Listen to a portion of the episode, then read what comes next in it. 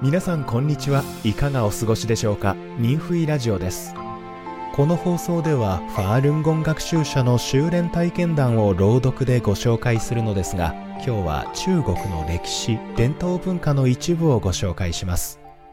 2022年9月14日にミンフイネットで発表された無一書斎の一日を見てみようという内容ですそれではお聞きください無一書斎の一日を見てみよう新王朝の王子の教育制度が定められたのは第4代後期帝時代です。それによると王子は6歳から塾に通って教育を受け始めます。王子たちは毎朝5時に起きて午後6時から7時まで勉強します。一年のうち休みは元日とその前日の2日間のしかも半日だけです。暑くても寒くても毎日塾に行かなければなりません。王子の塾は長春園の中にある無一書斎というところです。名前からもわかるように塾では安逸な生活はありません。後期皇帝は身を治めるには平素から慎むことが大事だ。私は真夏の6月にも扇を使わず帽子を脱ぐこともない。これは普段から自分に厳しく要求し、放従しないからこそできるようになったのだと述べています。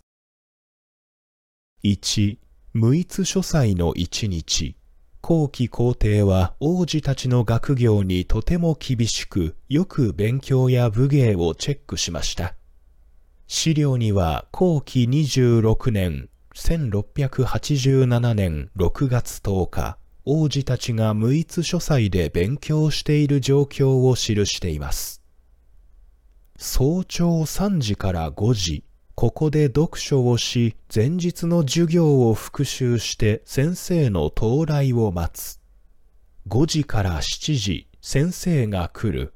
満州語の先生の名前はダハタと言い、中国語の先生の名前は東賓という。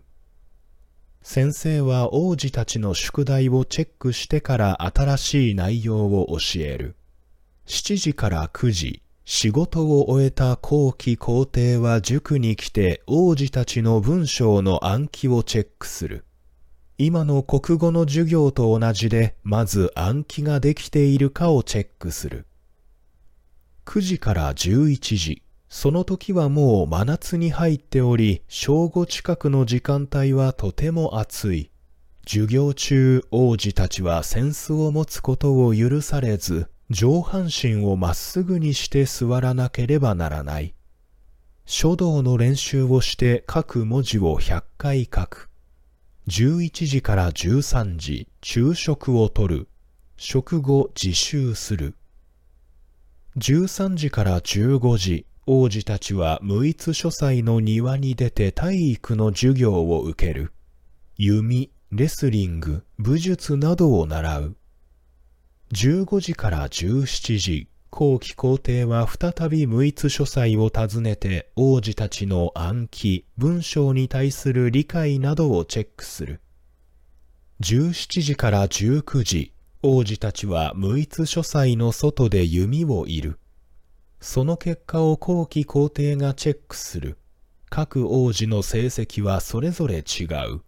先生たちにも矢を射るように命じて、その後、皇帝は自ら撃って毎回的に命中。19時に一日の勉強が終わる。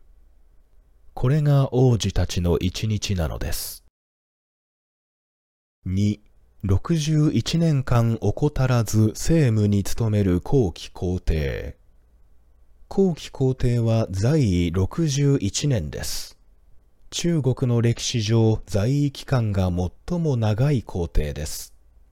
61年間で国土を開拓し、民に幸福をもたらし、潜在一遇の皇帝と尊称されました。後期皇帝以来、真の皇帝が毎日大臣らに会って政治を処理することは慣例になりました。大臣から政治を聴取する時間は春夏が午前6時、秋冬が午前7時と定められています。しかし年配の大臣にとって早朝の会合に出席するために夜中に起きて宮中に駆けつけるのはとても耐えられないことです。大臣らの嘆願に応じて後期皇帝は制度を緩和しました。しかし後期皇帝自身は30年来政治を聴取するのが慣習になっているのでしないと不安になる。3日か4日間空けて聴取すると検体を起こす恐れがあるとして毎日のように政治聴取を続けていました。緊急の上層文があれば後期皇帝はいつも徹夜で確認し指示を出しました。遅らせることはありませんでした。皇帝がことを処理するとき少しでもうっかりすると天下に迷惑をかけて後世に災いをもたらしかねないと言っています。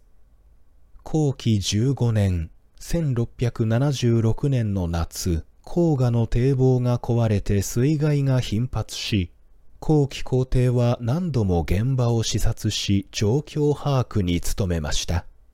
中国史上推理に関心を寄せた皇帝は少なくありませんが、自ら何度も被災地を視察して解決策を提示する皇帝は多くありません。3. 日ごとに進歩。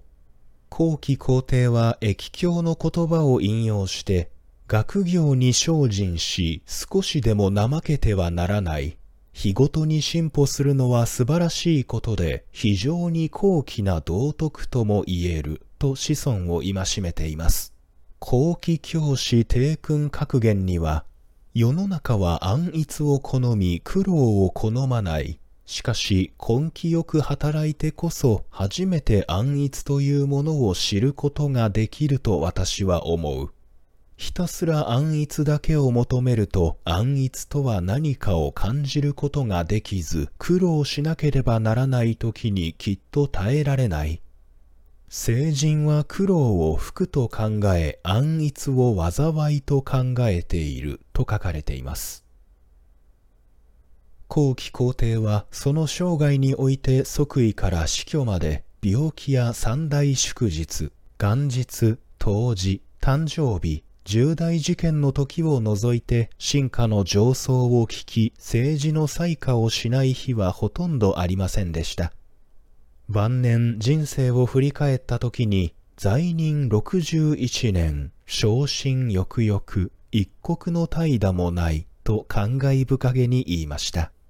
後期皇帝の生涯を見ればその言葉は適切であり虚言ではありません。一元一行で徳にのっとって身を収め、後世に手本を示した彼の人生は中国伝統文化における貴重な無形資産とも言えます。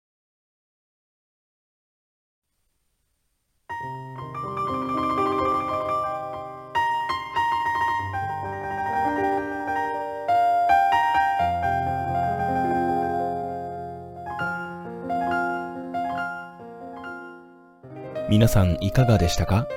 他にも文章を読んでみたい方はミンフイネットのウェブサイト jp.minghui.org jp.minfui.org までそれでは今回のミンフイラジオはここでお別れです。また次回の放送でお会いしましょう。